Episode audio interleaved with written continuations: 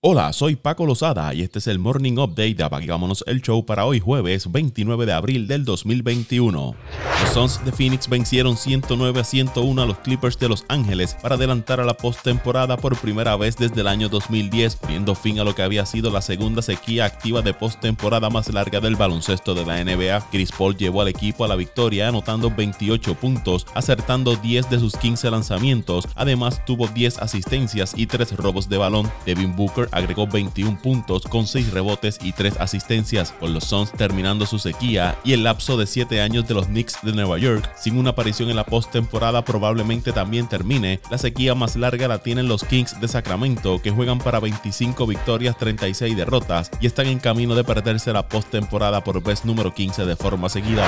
Hablando de Sacramento, estos cayeron 154 a 105 frente al equipo de Utah, lo que representa una marca para la franquicia de los Jazz en el total de puntos anotados en un partido. El récord anterior de Utah en un partido era de 153 puntos, establecido en el 1977-1978, cuando la franquicia estaba en Nueva Orleans. Bojan Bogdanovic anotó 24 puntos, Rudy Gobert anotó 12 y 10 rebotes, mientras que Jordan Clarkson anotó 23 puntos, George Niang anotó 19 con 5 triples. En total, los Jazz anotaron 24 triples en el partido. Body Hill tuvo 18 puntos y 7 asistencias para Sacramento. Los Jazz no contaron con Donovan Mitchell y Mike Conley. Mitchell está sufriendo un esguince en el tobillo derecho, mientras que Conley agravó una lesión en el tendón de la corva que lo dejó fuera de juego durante 11 partidos a principios de esta temporada. El base de Sacramento, Aaron Fox, está en el protocolo de salud y seguridad de la NBA. Los Lakers de Los Ángeles perdieron por cuarta vez en sus últimos cinco partidos. En esta ocasión fue frente a los Wizards de Washington 116 a 107. Bradley Bill marcó 27 puntos y Russell Westbrook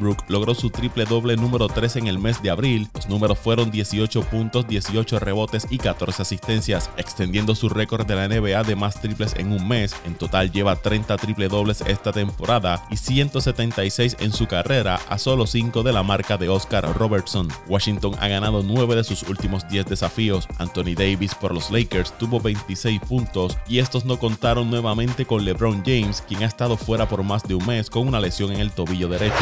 Orlando le ganó a Cleveland 109 a 104. Gabby Harris tuvo 19 puntos, 6 rebotes, 7 asistencias por el Magic. Darius Garland tuvo 25 puntos con 10 asistencias por los Caps. Boston venció a Charlotte 120 a 111 con 35 puntos, 8 rebotes y 8 asistencias de Jason Tatum. Miami derrotó a San Antonio 116 a 111. Jimmy Butler tuvo 29 puntos, 8 rebotes, 6 asistencias por el Heat. DeJounte Murray tuvo un triple doble por los Spurs de 22 puntos, 10 rebotes y 11 asistencias. Los los Spurs de San Antonio no esperan que Derek White vuelva a jugar esta temporada después de que sufriera una lesión en el tobillo derecho en la victoria del lunes sobre Washington, dijo el dirigente Greg Popovich a Jeff McDonald del San Antonio Express News. White se vio obligado a salir del partido después de caer sobre el pie de Jacob Poelt mientras disputaba un tiro. El base ya se ha perdido 24 partidos esta temporada debido a una lesión en el dedo del pie en la temporada baja, una dolencia en el pie y un tiempo en los protocolos de salud y seguridad de la liga. White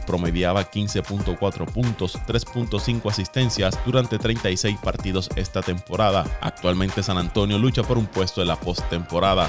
Los 76ers de Filadelfia aseguraron su cuarto viaje a la postemporada de forma consecutiva cuando superaron a los Hawks de Atlanta 127 a 83. La victoria de los 76ers garantiza que no terminarán por debajo del quinto lugar en la clasificación de la Conferencia del Este y tuvieron a Joel Embiid con 17 puntos, 7 rebotes, 3 bloqueos en solo 25 minutos de acción. Su compañero Ben Simon terminó con 8 puntos, 6 asistencias en 16 minutos. Nueva Orleans cayó ante Denver 114 a 112. Nikola Jokic tuvo 32 puntos con 8 asistencias, 7 rebotes para Denver y logró darle un bloqueo al final del partido a Zion Williamson, quien buscaba anotar el balón en el área de la pintura, lo que podía haberle dado a los Pelicans el empate del encuentro cuando restaban menos de 5 segundos. El base de los Rockets de Houston, Kevin Porter Jr., fue multado con 50 mil dólares por violar los protocolos de salud y seguridad de la NBA por ir a un club en Miami el 19 de abril, la misma fecha en que su compañero de equipo Sterling Brown fue atacado fuera del lugar, anunció la liga. Los protocolos de la NBA contra la pandemia prohíben asistir a reuniones en interiores de 15 o más personas o ingresar a bares, clubes, salones y establecimientos similares. Porter, Brown y otros compañeros de los Rockets visitaron un club de striptease de Miami a 20 minutos del hotel del equipo en Coral Gables. Brown fue agredido después de que según los informes ingresó por error en el vehículo equivocado cuando intentó salir. Brown sufrió laceraciones en la cara y el cuerpo y requirió cirugía en un hospital de Miami. Los oficiales del departamento de la policía de Miami-Dade dijeron que Brown y una persona anónima no cooperaron cuando los oficiales llegaron al lugar después del incidente. Las imágenes de la cámara corporal proporcionadas por la policía muestran a Porter y Brown ensangrentados teniendo una calorada discusión con los oficiales. El jardinero de los Phillies de Filadelfia, Bryce Harper, abandonó el partido contra los Cardenales de San Luis luego de que una recta de 97 millas por hora lanzada por Genesis Cabrera lo golpeara en la cara durante la sexta entrada. dirigente de los Phillies, Joe Girardi, dijo después del encuentro que Harper fue trasladado a un hospital de San Luis donde se sometió a un CT scan. Poco después de que terminó el partido, Harper dijo en un video publicado en su red de Instagram que las pruebas salieron bien. El próximo lanzamiento que realizó Cabrera golpeó a Didi Gregorius en la espalda, lo que provocó que los árbitros lanzaran advertencias a ambos equipos. Girardi se opuso a la advertencia y fue expulsado. Luego de eso se vio al dirigente de los Cardenales, Mike Shield, gritarle a Girardi desde el dogout. Cabrera le pidió disculpas a Harper después del juego y dijo que ninguno de los pelotazos fueron intencionales. Shield enfatizó que quería sacar a Cabrera inmediatamente después de que el lanzador golpeara a Harper, pero la regla mínima de tres bateadores impidió el movimiento. Esto es un fracaso de la regla mínima de tres bateadores, dijo Shield según Derek Gold del San Luis Post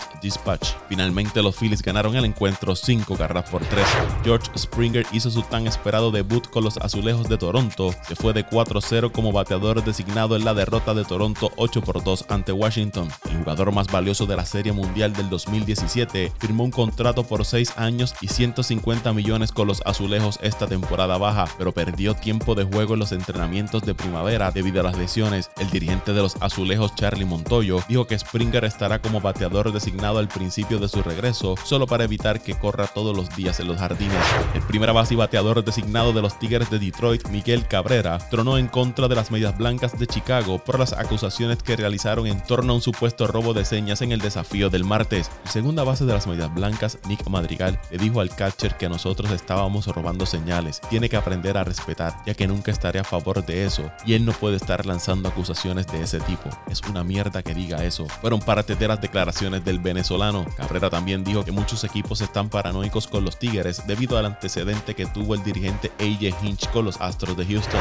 derecho de los Mets de Nueva York, Jacob DeGrom ponchó a nueve bateadores de Boston en seis entradas que trabajó en el partido del miércoles. La salida llevó su total de ponches de la temporada 59, igualando el récord del 1979 de Nolan Ryan de más ponches a través de las primeras cinco apariciones de un abridor en una temporada desde el 1893, según Sarah Lanks de MLB.com. DeGrom permitió una carrera con tres indiscutibles y 66 de sus 93 lanzamientos fueron strike. Su efectividad aumentó de 0.31 a 0.51 y apenas ha permitido dos carreras limpias en 35 entradas esta temporada. Los Mets desperdiciaron otra salida del derecho ya que no pudieron darle nuevamente el soporte ofensivo necesario.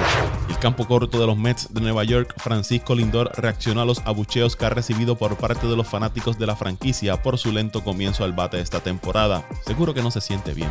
Interesante porque es la primera vez que sucede en mi carrera y gracioso porque me están abucheando y la gente piensa que me voy a mi casa pensando por qué me abuchean. Lo entiendo, están abucheando porque no hay resultados. Eso es todo. Ellos esperan resultados. Yo también espero resultados. Lo entiendo y es parte del trabajo. Dijo Lindor durante una conferencia de prensa antes del último encuentro entre los Mets y las Medias Rojas. Lindor está bateando 203 con un cuadrangular en 19 partidos. Campo Corto no cree que su falta de producción en una muestra tan pequeña de turnos al bate indique que está en una sequía ofensiva. Yo no siento que estoy en un bacho ofensivo. Siento que he tenido turnos de calidad. Un bacho ofensivo para mí es cuando me voy de 30-0 o de 35-0. Eso para mí es un bacho ofensivo. Eso para mí es no ayudar al equipo ni dar lo mejor de mí en cada turno al bate. Cerramos la cita. Lindor de 27 años firmó con los Mets un contrato de 10 años por 341 millones, convirtiéndose en el campo corto mejor pagado en la historia de las grandes ligas. primera base de los Cachorros de Chicago, Anthony Rizzo, quiere conmemorar el primer ponche de su carrera como lanzador,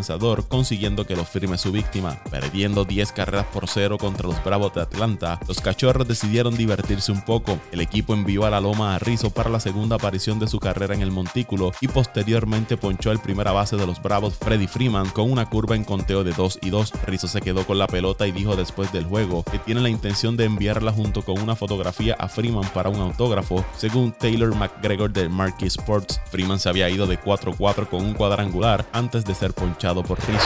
La edición número 86 de la selección de jugadores de la NFL será hoy jueves en Cleveland, Ohio y se extenderá hasta el sábado primero de mayo. La primera ronda del sorteo debe estar comenzando a las 8 de la noche hora del este y debe estar finalizando cerca de la medianoche. Viernes 30 de abril a las 7 de la noche hora del este se llevará a cabo las rondas 2 y 3 y el sábado primero de mayo al mediodía darán inicio las elecciones en las rondas 4 y 7. Se espera que el quarterback de Clemson, Trevor Lawrence, sea seleccionado en el primer turno por el equipo de Jacksonville y la segunda selección proyecta ser el quarterback Zach Wilson, quien debe ser escogido por los Jets. Del tercer turno en adelante todo es incertidumbre en cuanto a las elecciones y cambios de jugadores que puedan ocurrir. El sorteo será televisado a nivel nacional por NFL Network, ABC, ESPN e ESPN Deportes y se puede escuchar a través de Westwood One Radio, Sirius XM NFL Radio e ESPN Radio. Por otro lado, la Federación de Béisbol de Puerto Rico dio a conocer que desistió de participar en la tercera edición de la Copa Caribe de Béisbol programada para el mes de mayo en las islas de Curazao. La decisión se debe al cambio de fecha del torneo y al aumento en casos de COVID-19. El incremento significativo de casos de COVID-19 en Curazao ha obligado a cambiar de fecha el torneo de la Copa Caribe en dos ocasiones. Lo más prudente para nuestro equipo nacional es concentrar los esfuerzos y prepararnos con miras al Preolímpico de las Américas, donde buscaremos la clasificación a Tokio, expresó José Daniel Quiles, presidente de la federación. Durante las próximas semanas, la Federación de Béisbol continuará su preparación rumbo al Preolímpico a llevarse a cabo del 31 de mayo al 5 de junio en el estado de Florida. Actualmente, aproximadamente 40 jugadores forman parte de la preselección que practican martes y jueves en el estadio Irán Bithorn de San Juan.